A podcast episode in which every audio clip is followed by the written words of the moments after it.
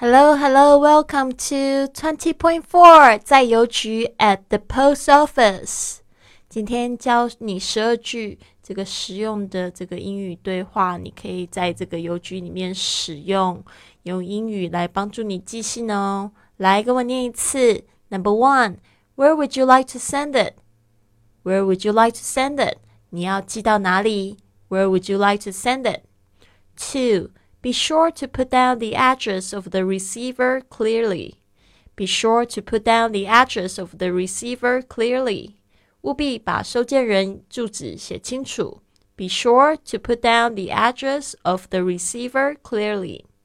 3. I want to send this letter special delivery. I want to send this letter special delivery. 这封信我想寄限时专送。I want to send this letter special delivery. 4. I want to send this I want to send this by registered airmail. I want to send this by registered airmail.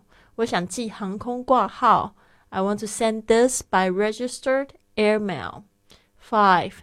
It's much better to use airmail. Sea mail takes too much time. It's much better to use airmail. Sea mail takes too much time. 最好寄航空，海运太慢了。it's much better to use airmail. Sea mail takes too much time. 6. Please register this letter. I like a receipt. Please register this letter. I like a receipt. register this letter. I'd like a receipt. 7. You'll have to take your letter to the register mail section which is the next window. You'll have to take your letter to the register mail section, which is the next window. 你必须把信拿到隔壁的挂号信窗口去办理。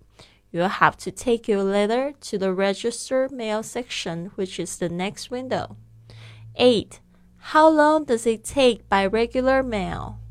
How long does it take by regular mail? 普通的邮件要多久 ？how long does it take by regular mail? 9. It may take about a week at the most. It may take about a week at the most. 最久可能要一星期。It may take about a week at the most.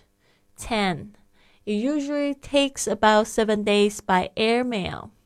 It usually takes about seven days by airmail. 航空邮件通常要七天。 it usually takes about seven days by airmail. 11. What's the fastest way to send this package? What's the fastest way to send this package?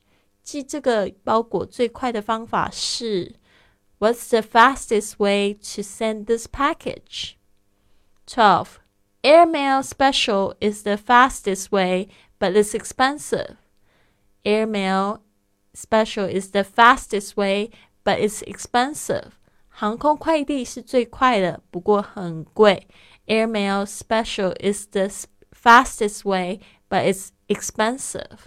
好的，希望这十二句可以帮助你用英语记信哦。I'll see you soon.